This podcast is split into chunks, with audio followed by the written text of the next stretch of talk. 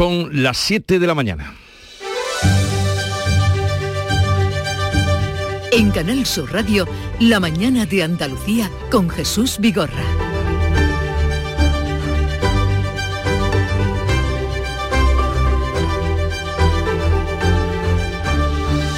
Buenos días queridos oyentes, es viernes 10 de marzo y sigue el debate en torno a la sanidad pública en Andalucía. La Junta limita los conciertos con la sanidad privada a situaciones extremas y de emergencia. La Consejería de Salud rectifica la orden de tarifas publicada en el Boja para aclarar que la sanidad andaluza siempre será pública. El presidente de la Junta, Juanma Moreno, acusa al líder del PSOE, Juan Espadas, de promover el bulo de la privatización. Ocurría ayer en el debate en el Parlamento andaluz. Esa corrección de errores eh, no es suficiente. Usted tiene que retirar esa orden y lo sabe bueno, pues lo que hemos hecho es parar un bulo con una definición clarísima en la que dice que solo se hará de manera excepcional y siempre con la garantía pública.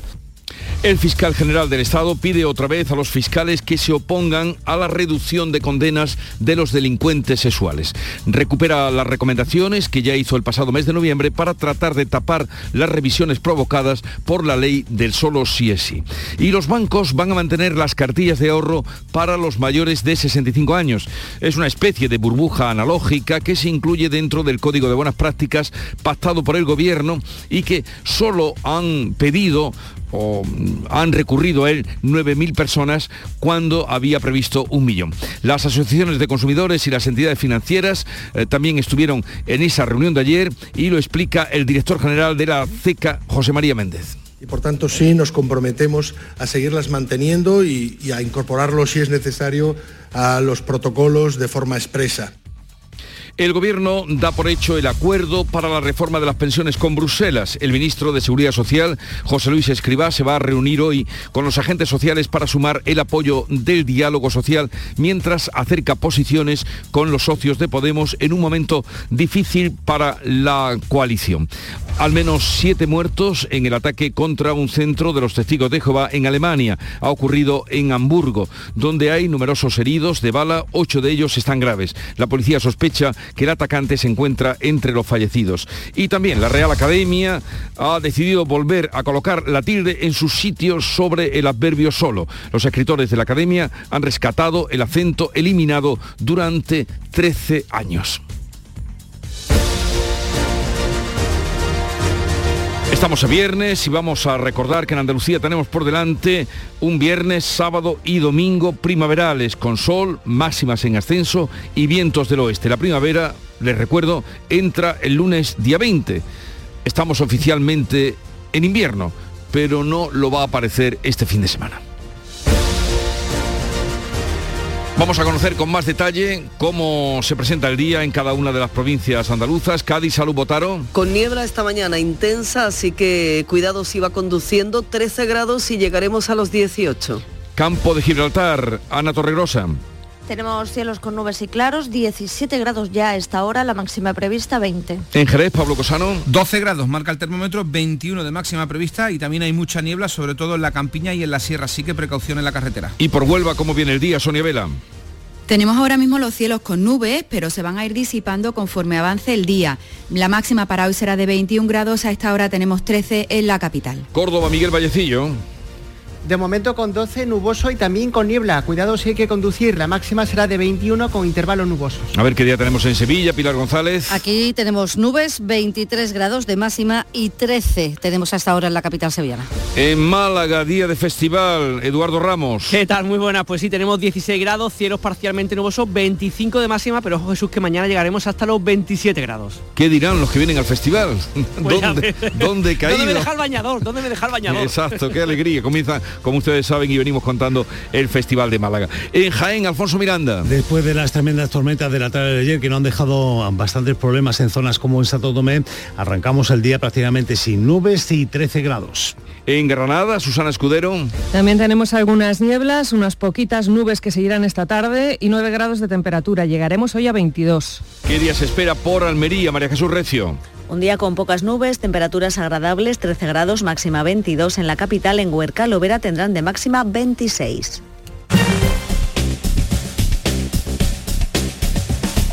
Vamos a conocer ahora cómo se circula por las carreteras andaluzas. Conectamos con la DGT. Nos atiende Lucía Andújar. Buenos días. Muy buenos días. Hasta ahora encontramos circulación fluida y cómoda en toda la red de carreteras andaluzas. Las entradas y salidas están totalmente despejadas, al igual que la red principal o secundaria, los accesos a los pequeños núcleos urbanos. Pero les vamos a insistir, mucha precaución en las carreteras.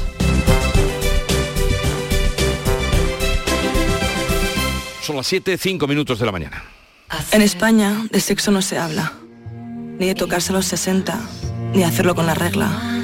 No hablamos de que no quiero usar condón, de que tu nombre ya no es ese. No hablamos de quien nos gusta, ni de placer. Pero ahora que ya nos veis, hablemos. Por una educación sexual para la igualdad. Plan Corresponsables, Ministerio de Igualdad, Gobierno de España. El 9 de mayo de 2018 se celebró por primera vez el Día Mundial de los Calcetines Perdidos. Y en fin, si hasta los calcetines perdidos tienen su propio día, ¿no te mereces tú también el tuyo?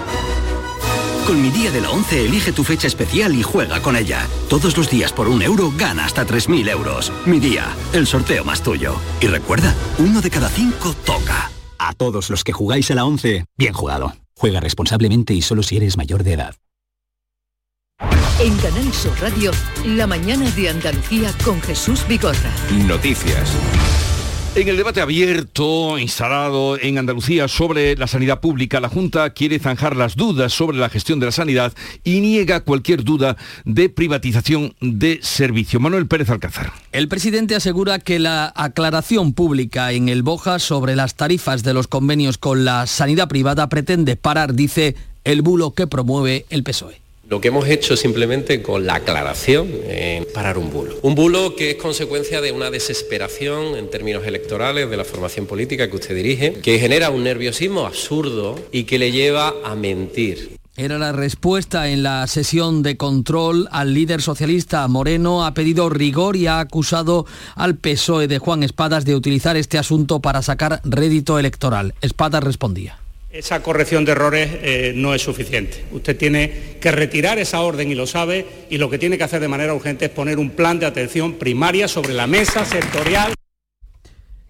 Eh, También pedía la rectificación de la orden por Andalucía. Juan Antonio Delgado, que se estrenaba en sesión de control, acusaba al presidente de apostar por un andalucismo a la madrileña contra la sanidad, decía, y a favor de quitar impuestos. Eso sí, usted ha sido muy rápido para beneficiar al 1% de los millonarios que viven en Andalucía, regalándole 110 millones de euros, quitando el impuesto al patrimonio. Pero para distribuir la riqueza, primero hay que contribuir a que haya riqueza.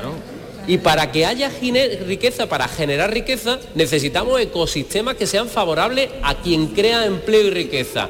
La aclaración publicada en Boja este jueves señala el SA, que el SAS solo concertará la prestación de servicios sanitarios con entidades privadas en momentos coyunturales de mayor demanda o en situaciones de emergencia sanitaria. Pues además de estas diferencias en torno a la sanidad, hubo en el Parlamento en la sesión de ayer bronca por la ley trans y la ley del solo ESI. Paco Ramón. Pues de brusco se puede calificar ese encontronazo entre por Andalucía y Vox eh, que ha obligado a intervenir al presidente mm, de la Cámara, Jesús Aguirre. El diputado Ignacio García argumentaba que la afectividad sexual era tabú en las instituciones cuando acusaba a Vox de ser decía textualmente, el partido de los maltratadores. Esta afirmación generó mm, insultos desde la bancada de Vox, insultos que respondían a insultos. El presidente de la Cámara, Jesús Aguirre, pedía sin éxito a García que retirara lo dicho. Y si no intervenimos, lo que pasa es que el partido de los maltratadores de la extrema derecha avanza en su discurso, llega a las aulas y acaba impregnándolo todo. Si no dedican recursos a esto, después no se hagan las fotos cuando asesinen a una joven. Muchas gracias. Señor García. Eh, señor presidente, ese señor diputado me ha dicho tu puta madre y gilipollas. Señoría, usted ha dicho teniendo la palabra, teniendo la palabra ha llamado maltratadores a todo un grupo parlamentario. Este tema, no sé por qué. Eso aquí es impresentable, señoría. Es impresentable. En esa sesión de control, el portavoz de Vox, eh, Manuel Gavira, había pedido al presidente que derogara la ley trans andaluza, como ha anunciado la presidenta eh, madrileña Díaz Ayuso. Moreno apostillaba que nada condiciona su acción de gobierno. Porque el género arrincona a los hombres, ya se lo he dicho. Pero esta ley va a arrinconar a las mujeres. Su compañera, la presidenta de la Comunidad de Madrid, la señora Díaz Ayuso, ha dicho que va a derogar la ley trans vigente en esa tierra. ¿Qué va a hacer usted en Andalucía? ¿Va a derogar la ley? Madrid tiene su parlamento, tiene su autonomía y tiene su capacidad de decidir. Y nosotros decidimos lo que nos apetece, lo que nos compete y lo que consideramos oportuno al conjunto de los ciudadanos. Y Madrid puede hacer lo que le dé la gana también. El presidente apostillaba y lamentaba que los grupos de izquierda hayan impedido debatir en el Parlamento andaluz eh, sobre la reducción de las condenas como efecto de la entrada en vigor de la ley del solo sí es sí. En torno precisamente a ese asunto, el fiscal general del Estado insta en una circular a no apoyar la reducción de penas por la ley del solo sí es sí cuando la condena entre en la horquilla prevista en la nueva ley. Álvaro García Ortiz ha convocado el próximo jueves la Junta de Fiscales de Sala para abordar esta iniciativa que pretende acabar con la sangre de rebajas de condena.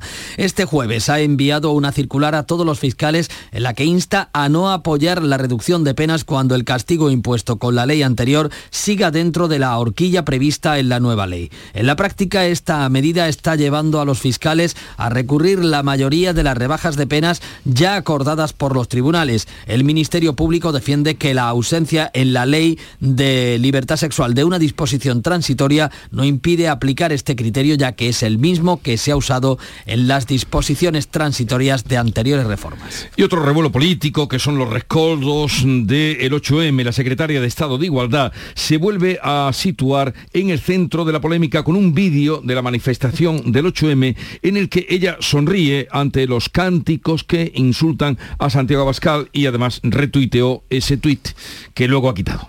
Pues en las redes sociales Ángela Rodríguez eh, Pan subía un vídeo, un selfie en el que unas manifestantes lamentaban, decían a grito pelado que la madre de Santiago Bescal no decidiera abortar.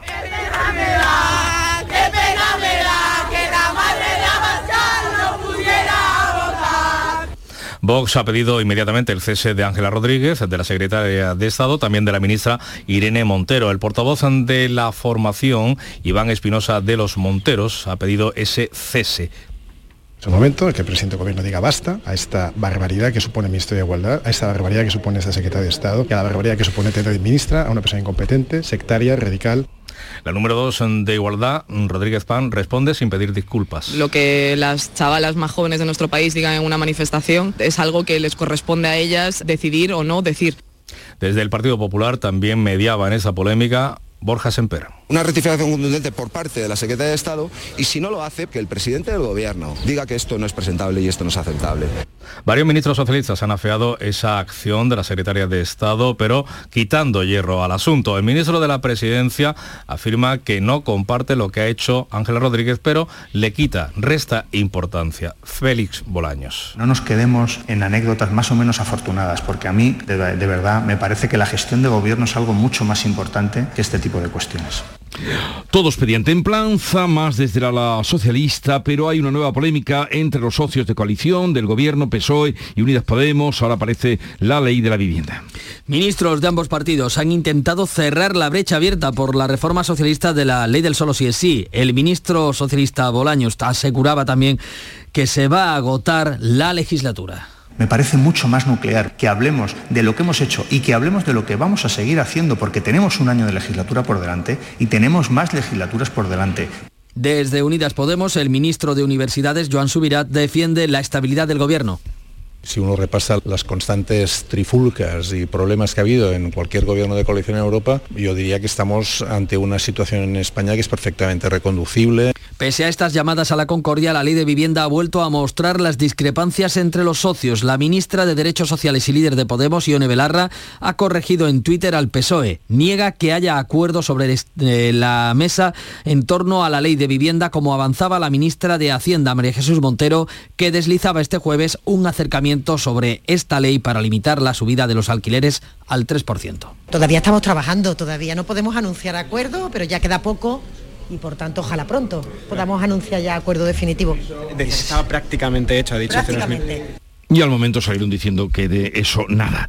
Pasamos ahora a otros asuntos. Detenidos unos padres en Sevilla y otros en Córdoba por esconder y maltratar a sus hijos de pocos meses. En la localidad cordobesa de Fernán Núñez, los padres de una niña de unos pocos meses están en prisión provisional desde el pasado lunes acusados de un presunto caso de maltrato infantil. La menor está hospitalizada con heridas compatibles eh, con haber sido maltratada, mientras en la localidad sevillana de los Palacios y Villafranca han sido puestos en libertad también con cargos los padres eh, de un bebé de cuatro meses por un posible delito de sustracción de menores. Lo tenían escondido desde que nació el pasado mes de octubre para evitar que los servicios sociales se lo quitaran, como les había ocurrido ya con otros tres hijos, a los que no podían garantizar una, una atención debida. José María González es el inspector jefe de la unidad de policía escrita en Andalucía. En ningún momento se produjo una colaboración, no se produjo en ningún momento una entrega voluntaria del menor en la tutela o en favor de la tutela del Servicio de Protección de Menores de la Junta de Andalucía, sino que se realizó una serie de actividad o de actitud optativa reiterada, contumaz, que hacía que la localización del menor fuera, cuando menos, cuando menos, eh, complicada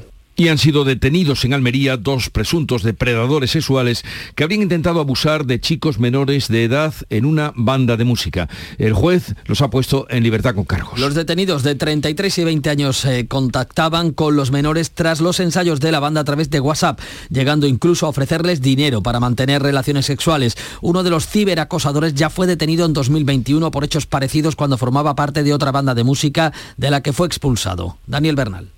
Los investigadores pudieron comprobar que los detenidos se valían de su estatus en la banda para intentar persuadir a los menores de mantener relaciones sexuales con ellos llegando incluso a ofrecerles dinero para que accedieran a los encuentros. Los delitos sexuales múltiples en España han aumentado más de un 50% en los últimos cinco años. Una de cada cuatro agresiones tiene como autores a menores de edad, según datos del observatorio feminicidios.net. El 10% de estas agresiones se graban con teléfono móvil. Los delitos sexuales múltiples pasan de 371 en 2016 a 573 en 2021, según el Ministerio del Interior. La Fiscalía ya ha alertado de que los delitos sexuales cometidos por menores aumentaron casi un 60% en 2021.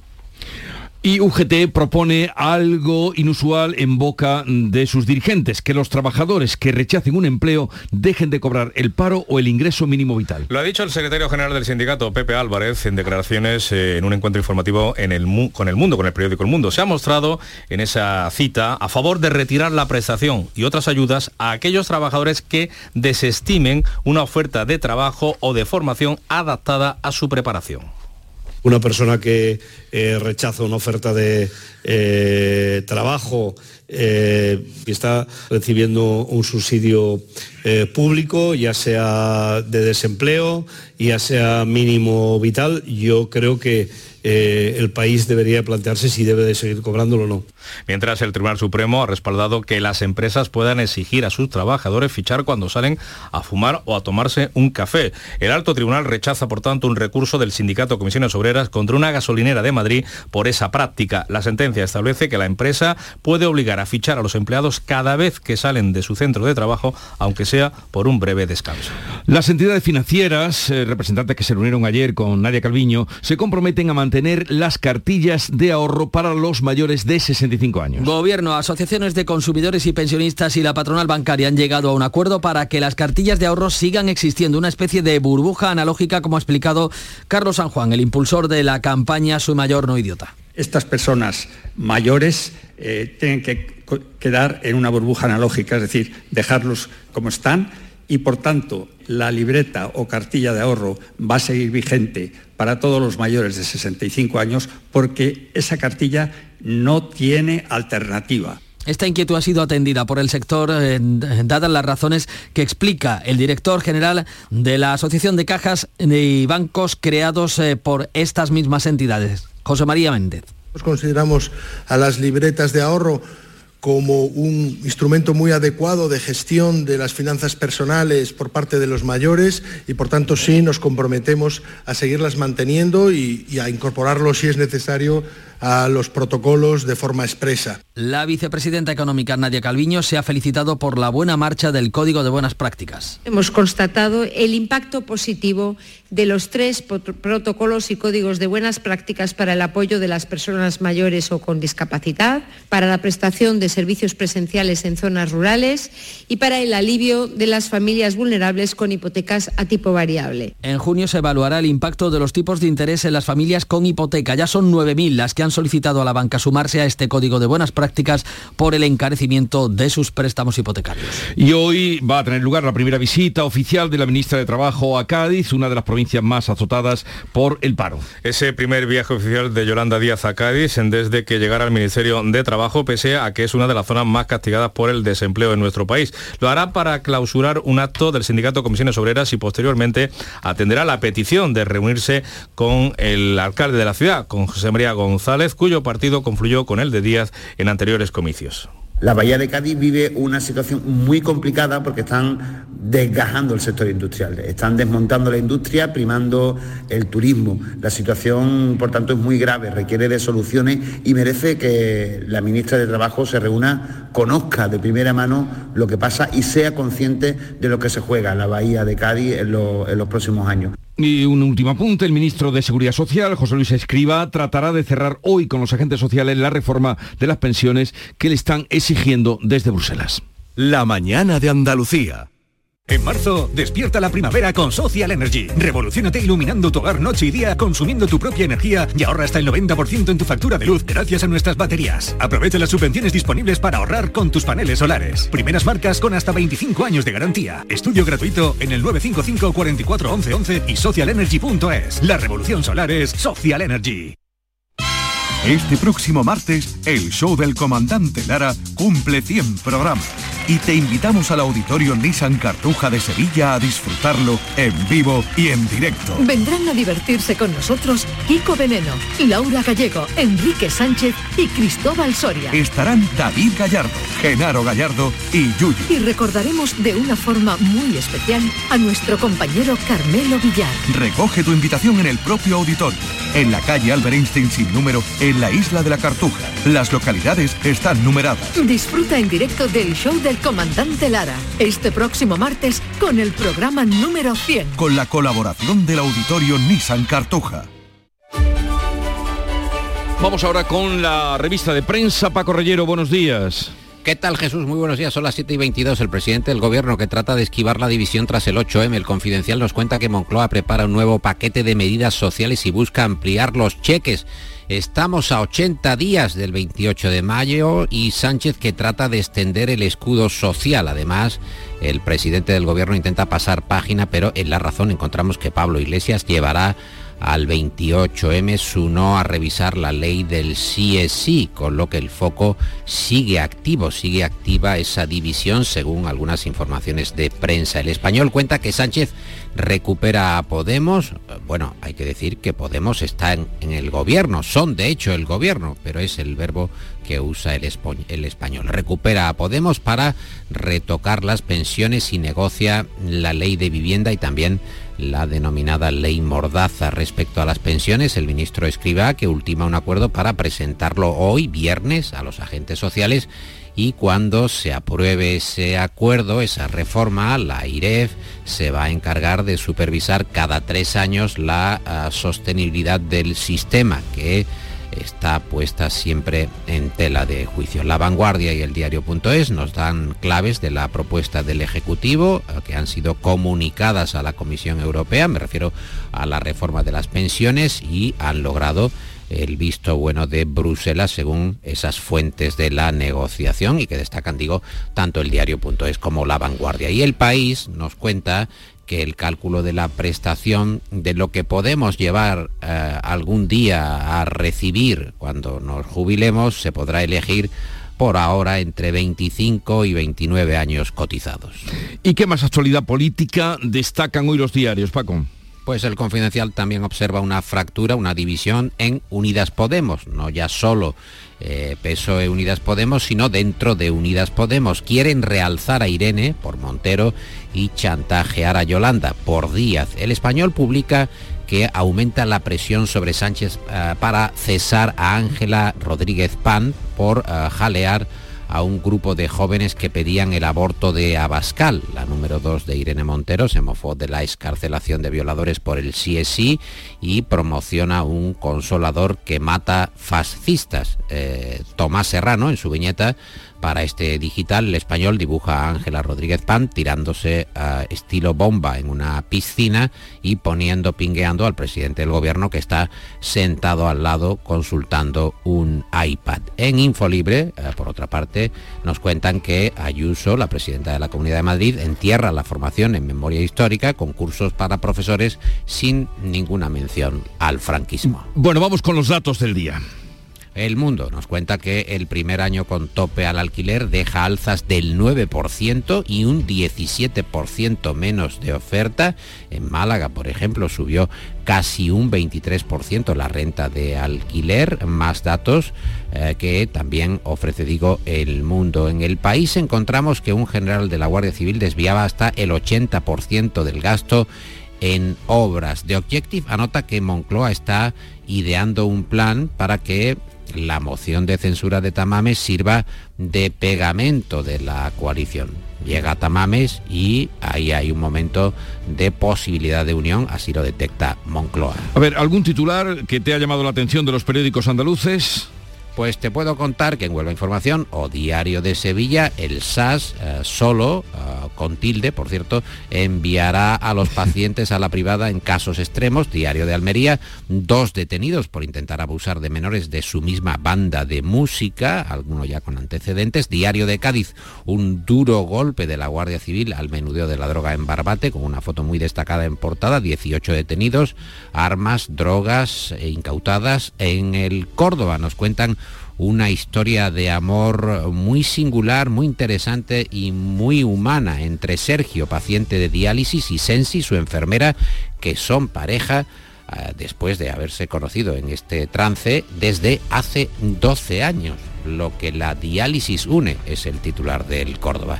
En Sur encontramos que los médicos de Málaga alertan del aumento de agresiones en el trabajo y en Granada hoy tres años de expulsión de la Universidad de Granada siempre que haya novatadas, acoso o también plagio. Ya está por aquí Nuria Gaciño para darnos cuenta de la información deportiva. Buenos días, Hola, Nuria. ¿qué tal? Muy buenos días. Eh, una información que tiene contrastes, alegría y tristeza. El Sevilla se recompone en Europa mientras que el Betis sufrió su peor pesadilla. En el Teatro de los Sueños en Old Trafford no tuvo su mejor noche el Betis, que aguantó al Manchester United hasta el descanso, al que llegó con empate a uno gracias al gol de Ayoce. Sin embargo, en la segunda parte el equipo inglés fue muy superior y con el 4 a 1 final deja la eliminatoria de octavos de la Liga Europa casi casi sentenciada. Mejor le fue al Sevilla que tras una mala primera parte donde pudo haber encajado algún gol, sí fue capaz en la segunda mitad de ordenarse para terminar venciendo al Fenerbahce por 2 a 0. Gol de Joan Jordán en el 56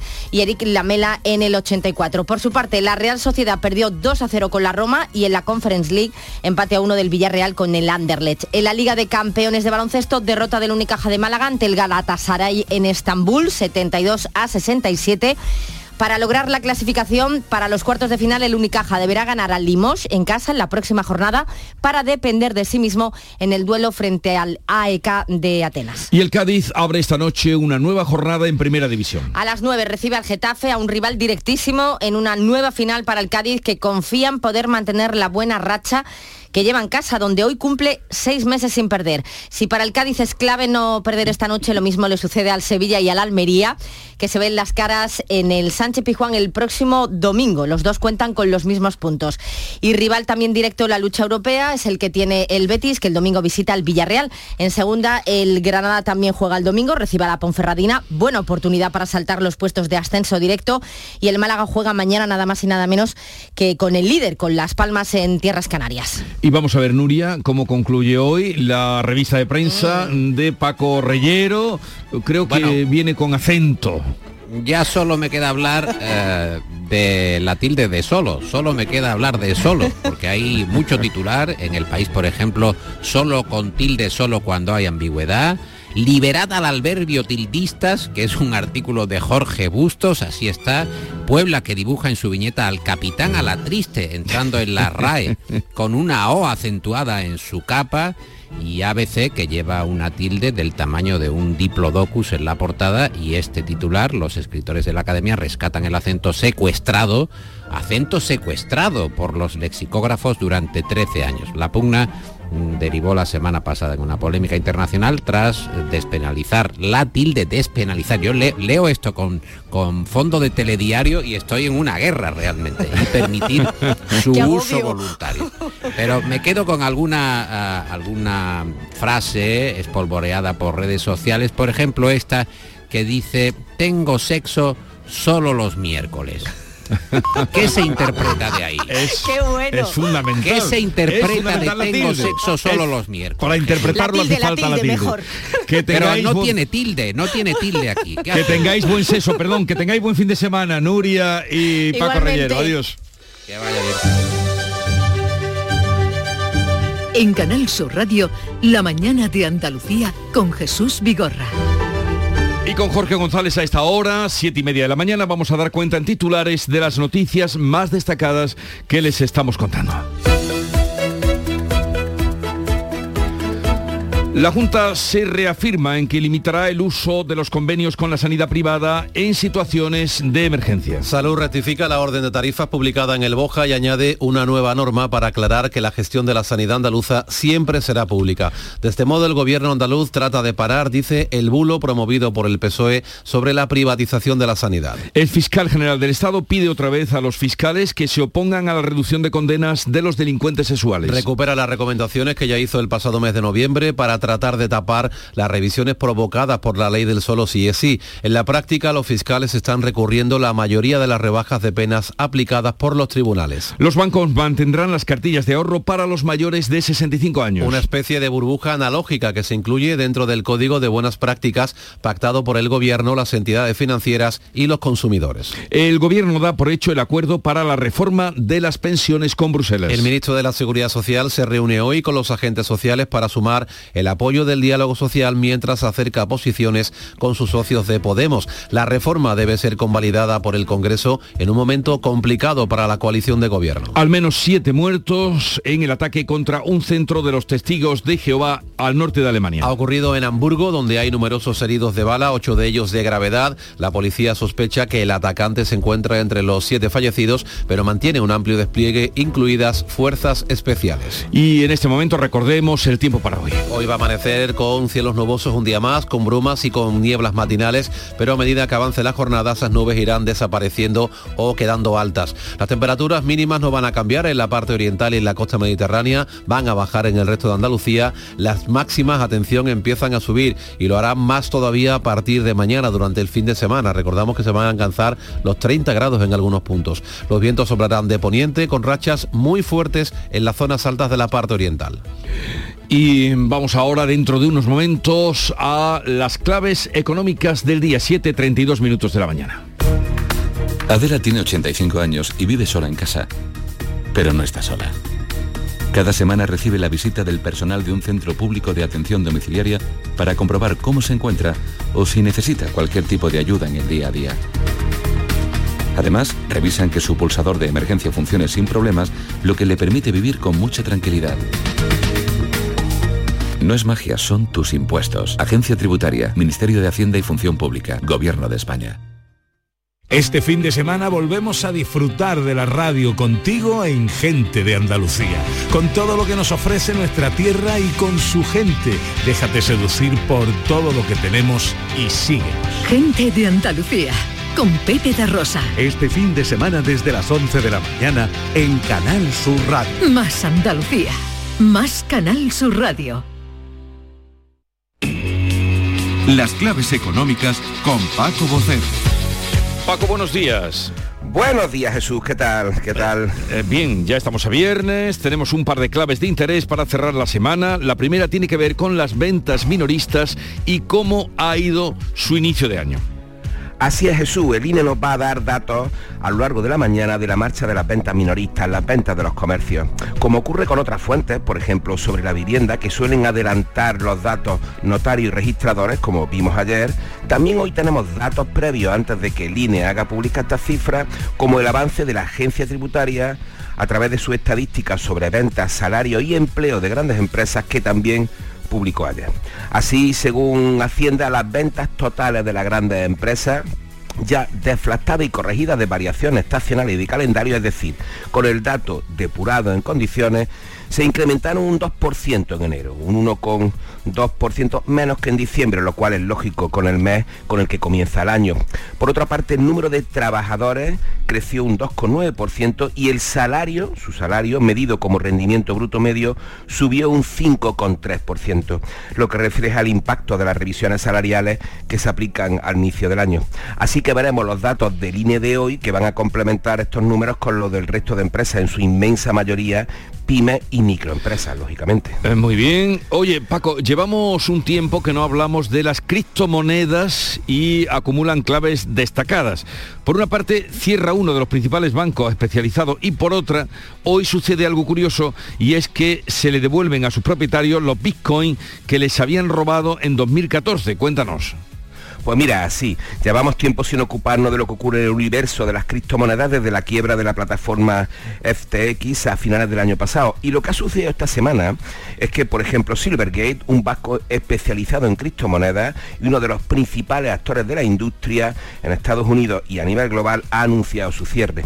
La empresa ya despidió al 40% de sus empleados en enero y anunció pérdidas netas ese mismo mes por más de mil millones de dólares, precisamente por el desplome de la plataforma de Friedman, de FTX, como os comentaba antes, y ha tenido además a las autoridades económicas estadounidenses mirándonos con lupa por el contagio y sus consecuencias.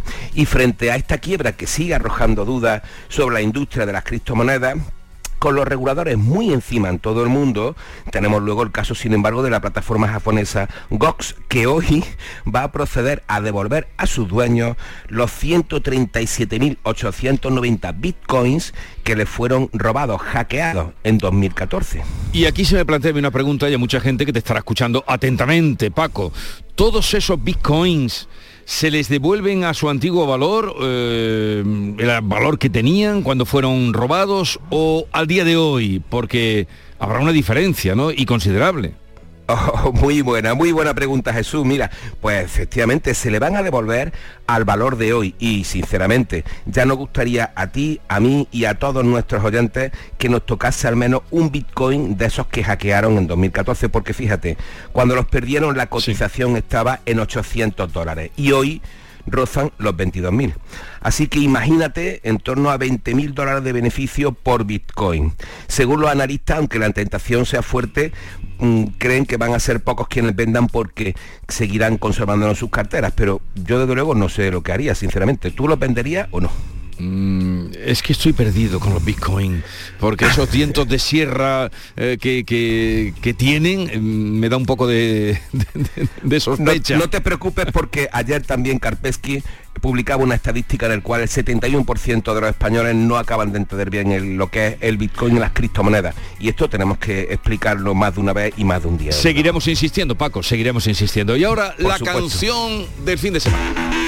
Pues mira, vamos a darle al recuerdo de tal día como hoy, 10 de marzo del año 98, hace ya 25 años, cuando el maestro Clapton publicaba su álbum Pilgrim, Peregrino, y nos quedamos con esta muestra incandescente del sonido de su Fender Stratocaster, es absolutamente identificable con Jeff Beck o Blackmore.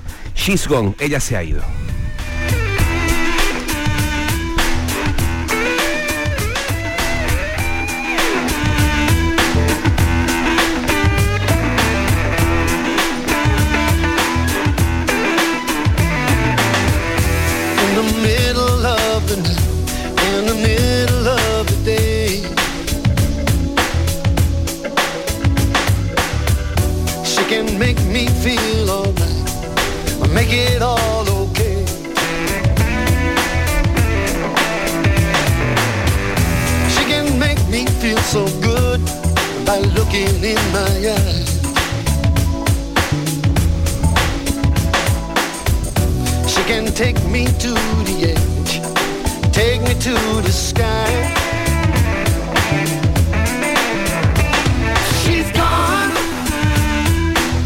Ella se ha ido, tú te irás Paco y nosotros cuando den las 12 de la mañana nos iremos también. Un abrazo, buen fin de semana. Un abrazo, hasta el lunes.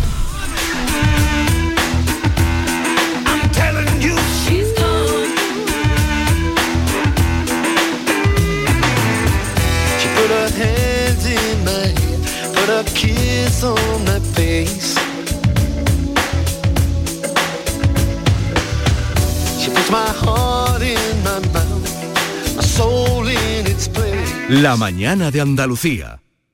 Oye, ¿qué pipas estás comiendo? ¡Qué buena pinta! ¿De verdad me lo preguntas? ¿No las reconoces? Pipas hay muchas en el mercado. Sí, pero pipas reyes son las auténticas, las de siempre, con sal y sin sal. Incluso las del león son de frutos secos reyes. Que sí, que sí, me ha quedado claro. Frutos secos reyes, tus pipas de siempre. Esta semana celebramos el 8 de marzo, Día Internacional de la Mujer, en una tierra llena de futuro, de mujeres con nombre propio. Alguna vez me han dicho directamente que era una mujer cuota, que me invitaban a estar en esa comisión porque necesitaban mujeres. No hay nadie que pueda discutir que las leyes son igualitarias, ¿no? Pero la realidad no lo es. ¿Le has preguntado a un hombre si es un buen padre por estar en una carrera profesional? Las empresas necesitan mujeres en sus equipos porque eh, resultan productos que son más innovadores. Canal Sur Radio con el Día Internacional de la Mujer. Vamos con otras noticias de Andalucía. El presidente de la Junta coloca hoy la primera piedra de la obra de abastecimientos de agua desalada en el poniente y luego visita Dalías. María Jesús Recio. Unas obras que permitirán mejorar la situación del sector productivo más importante de la provincia, la agricultura y más en la zona de Poniente, con la agroindustria de los invernaderos. El acto se celebrará a partir de las 11 de la mañana en Agua Dulce, agua desalada como alternativa al déficit hídrico que sufre la provincia, provocado entre otros factores por la sequía y que beneficiará a municipios como Roquetas de Mar y Elegido. El presidente de la Junta se trasladará después al municipio de Dalías, firmará en el libro de honor del ayuntamiento y visitará el santuario del Cristo de la Luz. El metro de Málaga ya ha comenzado la última fase de pruebas en las que se simula con trenes en circulación, los horarios, tiempo de viaje, tal y como está previsto en la explotación comercial. Eduardo Ramos. Se llama la marcha en blanco, que es esta última fase de pruebas en las que los trenes circulan con sus frecuencias normales, pero sin pasajeros, algo que durará aproximadamente una semana. La línea 1 unirá Guadalmedina y Atarzana sin transbordo, aunque si el trayecto es en la línea 2 habrá que hacer un transbordo en la estación del Perchel. Parece ahora sí que la llegada del metro al centro de Málaga está a punto. La Asociación de Grandes Industriales del Campo de Gibraltar consideran incomprensible que la provincia se quede fuera del trazado del corredor de hidrógeno verde. Por eso han instado al Ministerio de Transición Ecológica a que subsane lo que ellos consideran un grave error. Ana Torregrosa. El presidente de la AGI, la Asociación de Grandes Industrias, Antonio Moreno, considera que no es comprensible que el campo de Gibraltar, enclavado en una destacada zona industrial y logístico-portuaria, no se incluya en el trazado del corredor de hidrógeno verde. Ha sido una sorpresa enorme que siendo el campo de Gibraltar el segundo polo industrial de España y teniendo el puerto principal del Mediterráneo, pues que se haya olvidado de la existencia de esta realidad La AGI se ha puesto a disposición de la ministra de Transición Ecológica para concretar un encuentro y abordar este tema. Cientos de apicultores han pedido en Madrid medidas para paliar el incremento de costes que ha sufrido el sector. Andalucía es la principal productora de miel de España y Jaén es la provincia que tiene la miel de mejor calidad. Alfonso Miranda. Los apicultores han pedido ayuda directa de 10 euros a la colmena y una bonificación de 20 céntimos al gasóleo. Lo ha pedido el presidente de las cooperativas de apicultores, José Luis Pajuelo. No estamos muriendo, necesitamos una ayuda directa por parte del gobierno que palíe en parte la subida de los costes por el tema de la sequía y la guerra de Ucrania y necesitamos el apoyo ya, un etiquetado claro. Porque dicen que en esa etiqueta hay que especificar que mucha miel que están consumiendo los andaluces viene de China. Es más barata, pero tiene peor calidad. Oye, pues le preguntaremos de esto al ministro de Agricultura, Luis Planas, que estará con nosotros a partir de las 8. Venga, te escucho. Eso. Preocupación e indignación entre los trabajadores del sector del comercio en Córdoba tras la ampliación de la, de la zona de gran afluencia turística declarada por la Junta. Durante Semana Santa y los meses de abril, mayo, septiembre y octubre, los comercios podrán abrir cualquier día y a cualquier hora. Miguel Vallecillo. algo que hasta ahora solo era posible en la zona de la judería.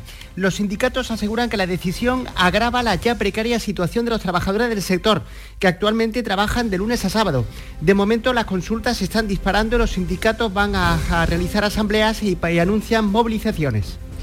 La operación Rubus de la Guardia Civil ha acabado con tres clanes de la droga en Barbate. Hay 20 personas detenidas, entre ellas los tres cabecillas y una mujer de 86 años. Salud, Botaro. Se trata de tres clanes independientes pero interconectados, dedicados a la venta de heroína, cocaína y rebujitos. Se han producido además 11 registros simultáneos en viviendas de Barbate. De ellos destaca todo un bloque de pisos destinado exclusivamente a la venta de droga y que estaba muy cerca de un instituto de secundaria. Y además de droga y armas han sido incautadas obras de arte procedentes también de estos robos de los tres clanes de Barbate.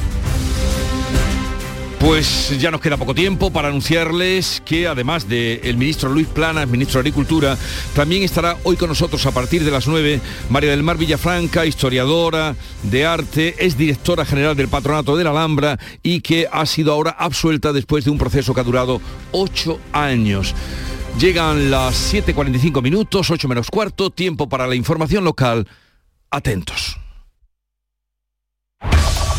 En la mañana de Andalucía de Canal Sur Radio, las noticias de Sevilla. Con Pilar González. Hola, buenos días. El fútbol deja resultados muy desiguales para nuestros equipos en la Europa League. El Sevilla ganó en casa por 2 a 0 y el Betis fuera recibió una goleada. La actualidad deportiva en este día en el que les vamos a contar que la policía ha detenido a los padres de un bebé que ocultaron al niño para que no le quitaran la custodia. Enseguida los detalles. Antes nos ocupamos del tráfico.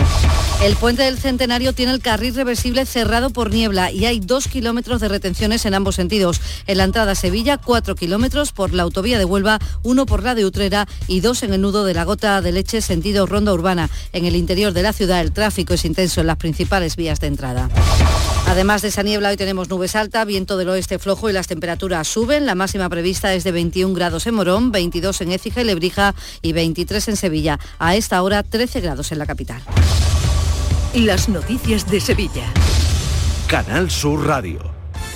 Pues vamos ya sin más a conocer los detalles de ambos partidos y lo que queda ahora por hacer. Nuria Gaciño, ¿qué tal? Buenos días. Muy buenos días. Gracias a Europa, su torneo fetiche, el Sevilla recupera la fe perdida con un 2 a 0 al Fenerbahce en la ida de los octavos de la Liga Europa.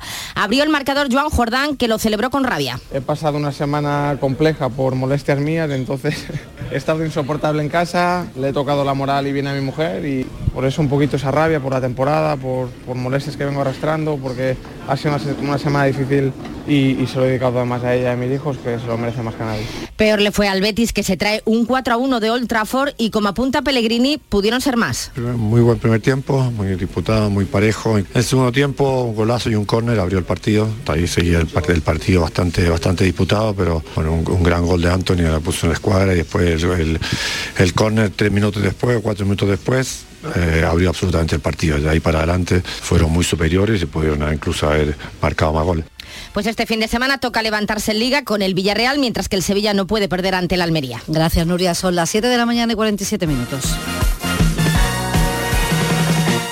Si necesitas un electrodoméstico, ¿por qué pagar de más en grandes superficies? Ven y paga de menos en Tiendas El Golpecito. Tus primeras marcas al mejor precio y una selección de productos con pequeños daños estéticos con descuento adicional y tres años de garantía. Tiendas El Golpecito. Ahorra hasta el 50% en tus electrodomésticos. 954-100-193 y tiendaselgolpecito.es. ¿Has pensado en instalar placas solares en tu vivienda o negocio? Con Sol Renovables, enchúfate al sol. www.solrenovables.com o 955 35 53 49. ¿Buscas vender tu vivienda? En Housing Inmobiliaria revolucionamos la forma de vender viviendas en Sevilla. La clave de nuestro éxito consiste en invertir en la vivienda para explotar al máximo su potencial, realizando distintas actuaciones sin coste para el propietario en función de su estado y situación que garantizarán la venta de la vivienda en un tiempo récord. Sí, sí, has oído bien, sin coste para el propietario. Housing, otro concepto inmobiliario. En Canal Sur Radio, las noticias de Sevilla.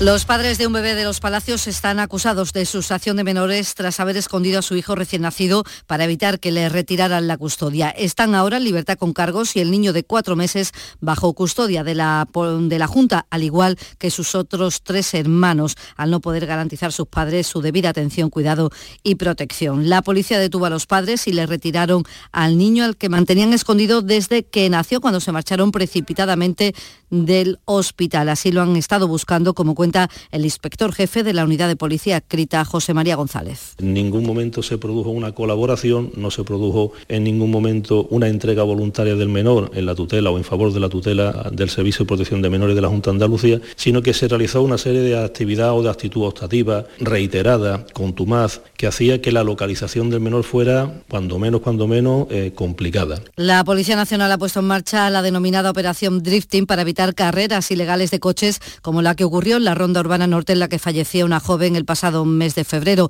Estas investigaciones, en colaboración con la Policía Local de Dos Hermanas, han evitado la celebración de otra carrera en el polígono La Isla. Como explica la portavoz policial Sara Talabán, allí se han identificado a 63 personas y 43 vehículos. El dispositivo se centró en cercar el perímetro del lugar, evitando que los asistentes pudieran abandonar el mismo. De esta forma procedieron a identificar e inspeccionar personas y vehículos respectivamente. Las agresiones a médicos en la provincia de Sevilla han bajado el pasado año con respecto al anterior. En concreto fueron 17 facultativos agredidos frente a los 23 de 2021. La gran mayoría de estas agresiones se producen en atención primaria, el resto en los hospitales, sobre todo en urgencias. El presidente del Colegio de Médicos de Sevilla, Alfonso Carmona, prepara un proyecto para que el Parlamento andaluz mejore la prevención, protección también del personal sanitario y se lamenta de que las penas sean insuficientes pues por lo menos que les duela el bolsillo, independientemente de otras medidas en las cuales pues separen a esa persona de este médico, que este médico pueda cambiar de sitio porque la carga, la carga psicológica que, que recibe esa persona es tremenda y hoy acaba el plazo para que los sanitarios sevillanos que se pronuncien sobre el nombre que llevará el hospital militar, que estará completamente operativo el próximo día 20 de este mes. Las opciones son la de los médicos militares Vigil de Quiñones y Muñoz Cariñanos, la matrona Rosalía Robles y el fundador de la Santa Caridad, Miguel de Mañara. Son las 7 de la mañana y casi 51 minutos.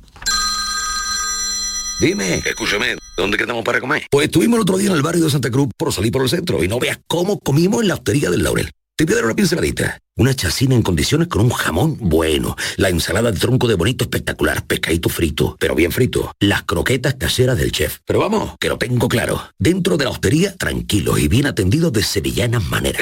pues ya me has liado. Voy a reservar en el 954 220295 que ya vamos tarde.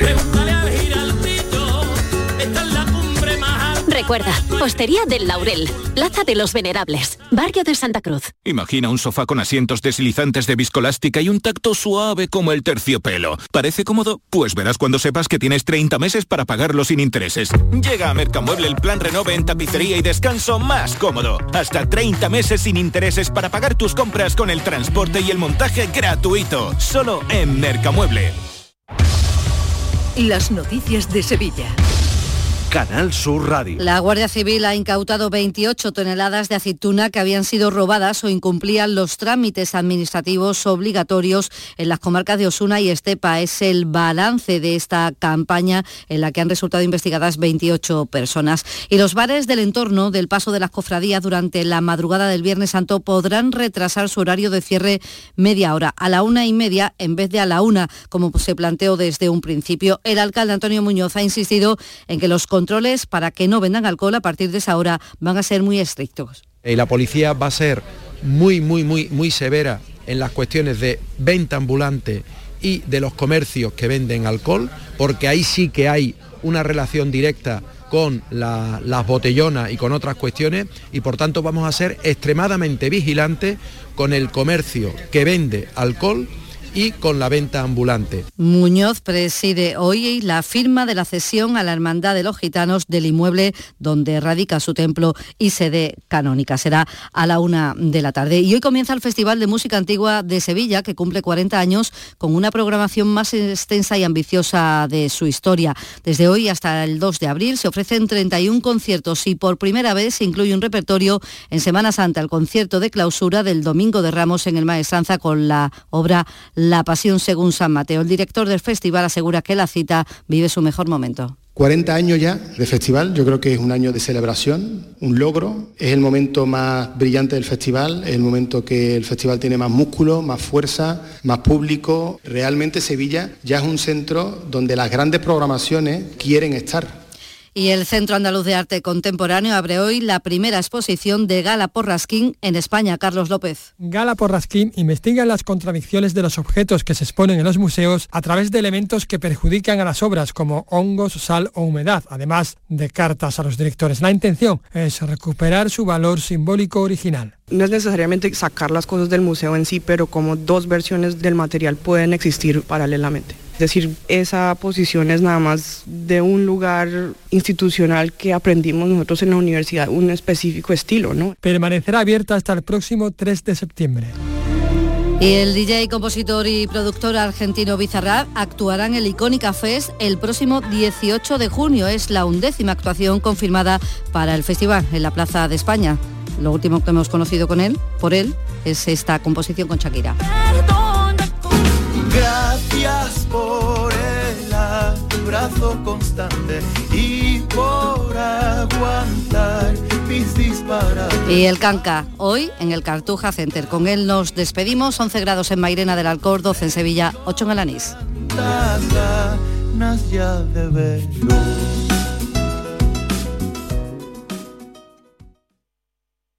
Escuchas La mañana de Andalucía con Jesús Vigorra, Canal Sur Radio. Aquadeus, el agua mineral natural de Sierra Nevada, patrocinador de la Federación Andaluza de Triatlón, les ofrece la información deportiva. 7.55 de la mañana, Nuria Gaciño, buenos días. ¿Qué tal? Muy buenos días. Bueno, pues en la ida de la Europa League hemos tenido una de cal, una de arena. Sí, suerte dispar para los andaluces en esta competición, en la ida de los octavos de final de la Liga Europa. Mientras que el Sevilla resucitó anoche ante el Fenerbahce, al que ganó por 2 a 0, el Betis se hundió. Se trae el conjunto verde y blanco un 4 a 1 de Old Trafford. Lo contó nuestro compañero y enviado especial a Manchester, Jesús Márquez. Jesús, ¿qué tal? Muy buenos días. ¿Qué sucedió para que el marcador haya sido tan abultado? Pues, ¿qué tal, Nuria? Pues yo creo que pasó que el equipo se quedó congelado después de la nieve que cayó durante todo el partido. Con un grado se jugó el, encuentro y eso que hizo una primera parte más que digna. Incluso se pudo marchar al descanso con ventaja porque dio un tiro al palo. Se adelantó muy pronto el Manchester, empató a Jose Pérez con un gran gol. Como digo, tuvo una oportunidad para eh, ponerse por delante con ese lanzamiento al palo y en la reanudación, incluso ya con canales en el campo, con Borja Iglesias que habían estado viendo el partido en principio desde el banquillo, pues llegó la debacle.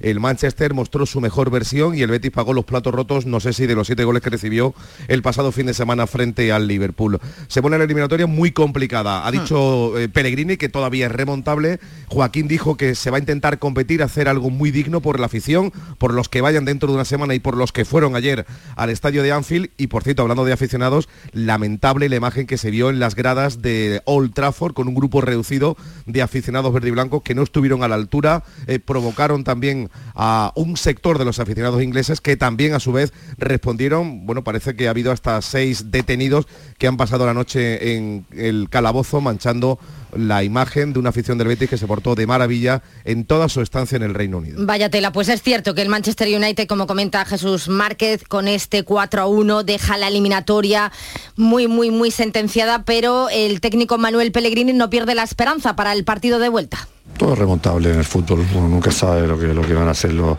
los marcadores, por supuesto no va, a ser, no va a ser fácil, pero lo vamos a intentar. Y ni mucho menos lo tiene hecho el Sevilla, como ya han comentado muchos de los jugadores que anoche lograron vencer al Fenerbahce en el Sánchez Pijuán. A pesar del 2 a 0, tienen claro que la vuelta en Estambul va a ser muy complicada, pero al menos esta victoria sirve para reconciliarse con uno mismo. Ha sido el caso de Joan Jordán, que abrió la lata con su gol. He pasado una semana compleja por molestias mías, entonces he estado insoportable en casa, le he tocado la moral y viene a mi mujer y por eso un poquito esa rabia por la temporada, por, por molestias que vengo arrastrando, porque ha sido una, semana difícil y, y se lo he dedicado además a ella y a mis hijos, que se lo merece más que a nadie. Y también sirve esta victoria para que los chicos de San Paoli afronten este fin de semana liguero con cierto optimismo, eh, porque llega de nuevo una final, esta vez ante el Almería con el que está empatado a puntos. Tanto el Sevilla como el Almería tienen 25 puntos, aunque el conjunto almeriense es el que está metido en puestos de descenso, así que el partido es clave para ambos. Protagonista anoche en el pelotazo fue Batistao, el jugador del Almería que es consciente de las finales que le quedan a su equipo. Nosotros hace ya muchos partidos nos, tomamos como una final para tomar, tomarnos en serio. Tenemos que tener esta seriedad y porque somos un, un grupo muy joven. Yo creo que si no, el tercero, el segundo más joven de la liga y quieras o no, se nota, ¿no? Y encima cuando estás en una situación así, pues se nota aún más. Entonces siempre tenemos que estar motivando con pensamiento positivo y intentar motivarnos con, con lo que podamos. Pero antes de los partidos del domingo, donde el Betis además visita al Villarreal, el Cádiz abre esta noche una nueva jornada. A las 9 recibe al Getafe, a un rival directísimo y lo hace sin Brian Ocampo, que se queda lo que se va a perder lo que queda de temporada y cuya eh, baja ha lamentado Sergio González. Bueno, pues imagínate, ¿no? Noticia muy triste, ¿no? Eh, Una baja muy sensible, futbolista que, creo que se encontraba ahora mismo en, un momento muy, muy, muy bueno, extraordinario, aportando muchas cosas al equipo, siendo, siendo punzante, desequilibrio, uno contra uno, aglutinando mucho juego, sobre todo en casa a nivel ofensivo, una, una vía de soluciones para nosotros a nivel ofensivo y la verdad que, bueno, que, que ha sido un bajón importante, ¿no? Una nueva final para el Cádiz esta noche que confía pues en mantener esa buena racha que lleva en casa donde hoy cumple seis meses sin perder. Aquadeus, ahora más cerca de ti, procedente del manantial Sierra Nevada, un agua excepcional en sabor, de mineralización débil que nace en tu región. Aquadeus Sierra Nevada es ideal para hidratar a toda la familia y no olvides tirar tu botella al contenedor amarillo. Aquadeus, fuente de vida, ahora también en Andalucía.